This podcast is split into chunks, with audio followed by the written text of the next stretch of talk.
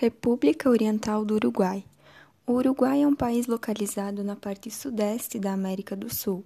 Suas fronteiras terrestres são com o Rio Grande do Sul ao norte e com a Argentina a oeste.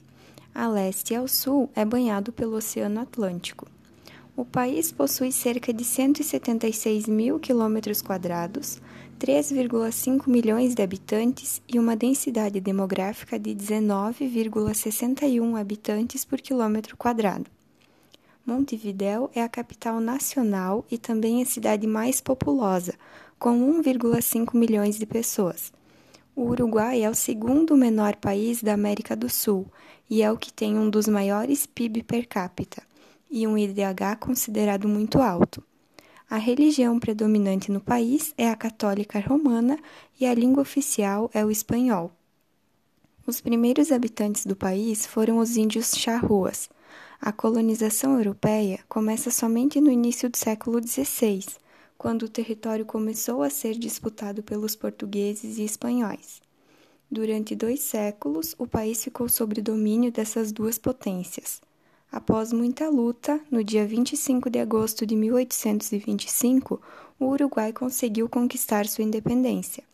Durante o início do século XX, o país foi próspero e viveu o que é conhecido como um estado de bem-estar, que perdurou até 1973, quando, assim como outros países da América Latina, instaurou-se uma ditadura militar e por 12 anos a população viveu o medo e a opressão o governo militar torturou, prendeu e matou muitas pessoas.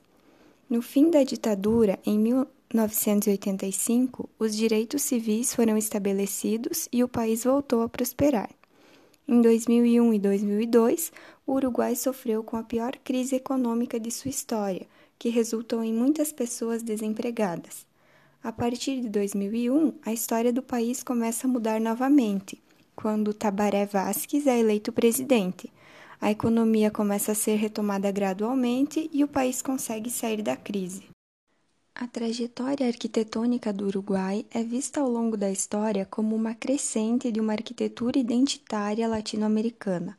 Conhecer, portanto, essa trajetória é de extrema importância para rompermos com o pensamento colonial e buscarmos referências locais que melhor se adequem às nossas condicionantes e nossa cultura, em vez de exaltarmos e reproduzirmos uma cultura e uma arquitetura importadas da Europa, como uma colonização feita por nós mesmos em detrimento da cultura e da arquitetura produzidas aqui.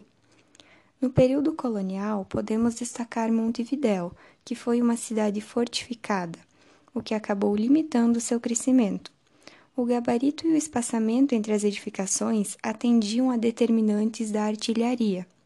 Um dos exemplares arquitetônicos mais relevantes do Uruguai desse período, conhecido como cartão postal da cidade, é o Palácio Salvo, encomendado pela família Salvo, uma família de comerciantes italianos que, por sentir-se muito bem acolhida em Montevidéu, resolveu homenagear a cidade com essa edificação.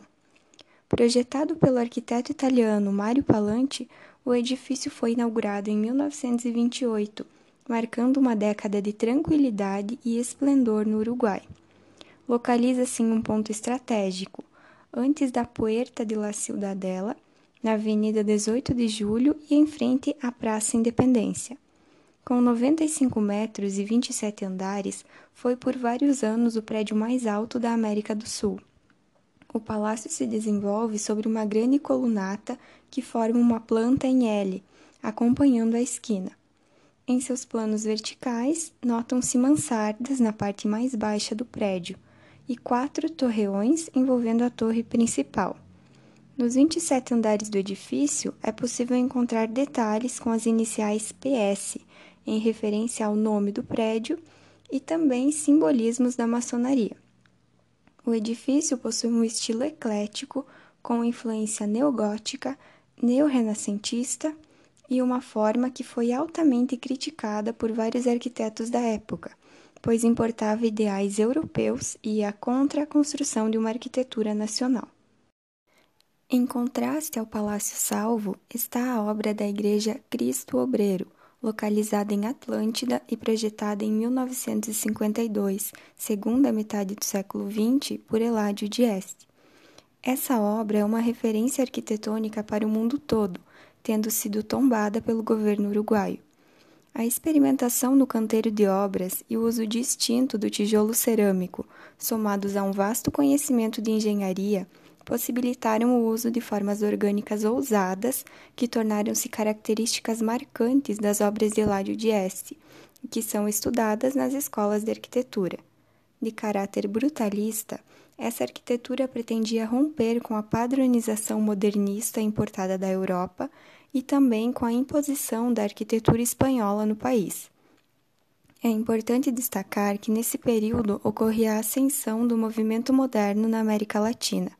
Entretanto, Eládio Dieste buscava a construção de uma arquitetura decolonial, mais adequada ao clima e à cultura latino-americana, que considerasse as especificidades da região e fizesse uso de materiais, técnicas construtivas e mão de obra local, valorizando as tradições construtivas do país, criando uma identidade latino-americana e uma arquitetura inovadora tanto estética quanto estrutural e economicamente. Assim, percebemos a sucessiva busca da valorização da cultura local e a tentativa constante de ruptura da arquitetura e do pensamento colonial, que estão enraizados na história da América Latina.